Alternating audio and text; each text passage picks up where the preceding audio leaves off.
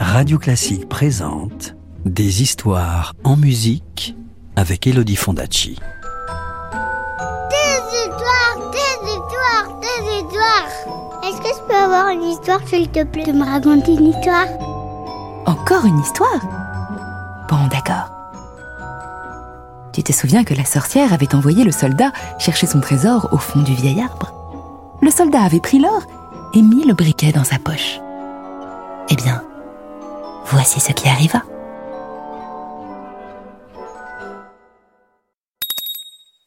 Chapitre 2 Le briquet. Le soldat passa en courant devant les trois chiens et il finit par trouver un simple briquet de métal, assez terne, qu'il fourra aussitôt dans sa poche. Puis, il courut vers la sortie et il cria en direction de la vieille. J'ai ton briquet Alors, la sorcière le hissa jusqu'en haut. Et notre soldat se retrouva sur la route avec ses poches, son sac, son képi et ses bottes remplies d'or. Qu'est-ce que tu vas faire de ce briquet? demanda-t-il à la vieille avec curiosité. Elle répondit avec mauvaise humeur. Ça ne te regarde pas. Tu as l'argent Donne-moi le briquet. Taratata dit le soldat. Tu vas me dire tout de suite ce que tu vas faire de ce briquet ou je te coupe la tête. Non, dit la vieille sorcière. Alors, il lui coupa le cou. La pauvre vieille tomba par terre et elle y resta.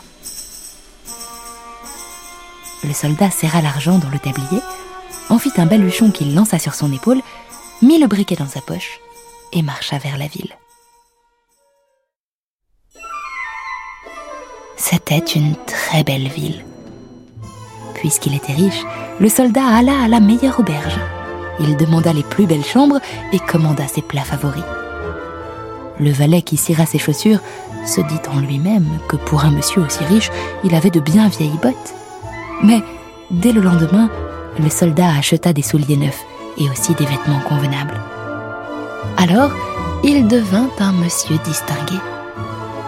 Les gens ne lui parlaient que de tout ce qu'il y avait d'élégant dans la ville, et de leur roi et de sa fille, la ravissante princesse. Où peut-on la voir? demandait le soldat. Oh, on ne peut pas la voir du tout, lui répondait-on. Elle habite un grand château au toit de cuivre entouré de murailles et de tours. Seul le roi peut entrer chez elle à sa guise, car on lui a prédit que sa fille épouserait un simple soldat, et un roi n'aime pas ça du tout. Que je voudrais la connaître, dit le soldat. Mais il savait bien que c'était impossible. Alors, il ne s'en préoccupa plus. Il mena joyeuse vie, alla à la comédie, roula carrosse dans le jardin du roi, donna aux pauvres beaucoup d'argent, et cela de grand cœur, car il se souvenait des jours passés, et il savait combien les indigents ont de peine à avoir quelques sous.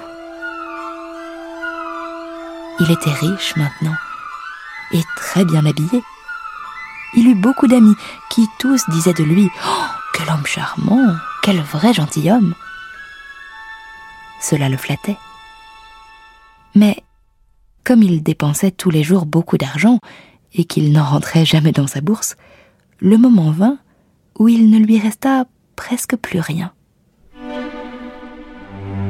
Il dut quitter les belles chambres, aller loger dans une mansarde sous les toits, brosser lui-même ses chaussures, tirer l'aiguille à repriser. Aucun ami ne venait plus le voir. Il y avait tout à coup beaucoup trop d'étages à monter. Par un soir très sombre, il n'avait même plus les moyens de s'acheter une chandelle. Il se souvint qu'il en avait un tout petit bout dans sa poche, et aussi le briquet trouvé dans l'arbre creux où la sorcière l'avait fait descendre.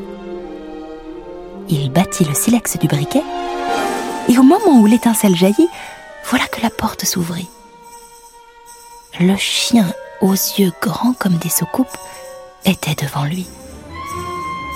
Qu'ordonne mon maître demanda le chien. Le soldat poussa un cri de stupeur. Oh, oh un briquet magique Mais grâce à lui, je peux donc avoir tout ce que je veux. Apporte-moi un peu d'argent, dit-il au chien. Hop, voilà l'animal parti, et hop, le voilà revenu, portant dans sa gueule une bourse pleine de pièces de cuivre. Alors, le soldat comprit quel briquet miraculeux il avait. S'il le battait une fois, c'était le chien assis sur le coffre aux monnaies de cuivre qui venait. S'il le battait deux fois, c'était celui qui gardait les pièces d'argent. Et s'il battait trois fois son briquet, c'était le gardien des pièces d'or qui apparaissait. Notre soldat put ainsi redescendre dans les plus belles chambres, remettre ses vêtements luxueux. Ses amis le reconnurent immédiatement et même ils avaient beaucoup d'affection pour lui. Et la vie reprit son cours joyeux.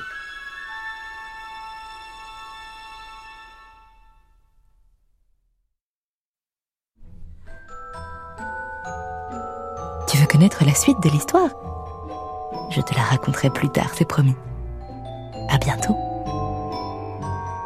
C'était Le Briquet, un conte d'Andersen raconté par Elodie Fondacci sur des symphonies de Carl Nielsen.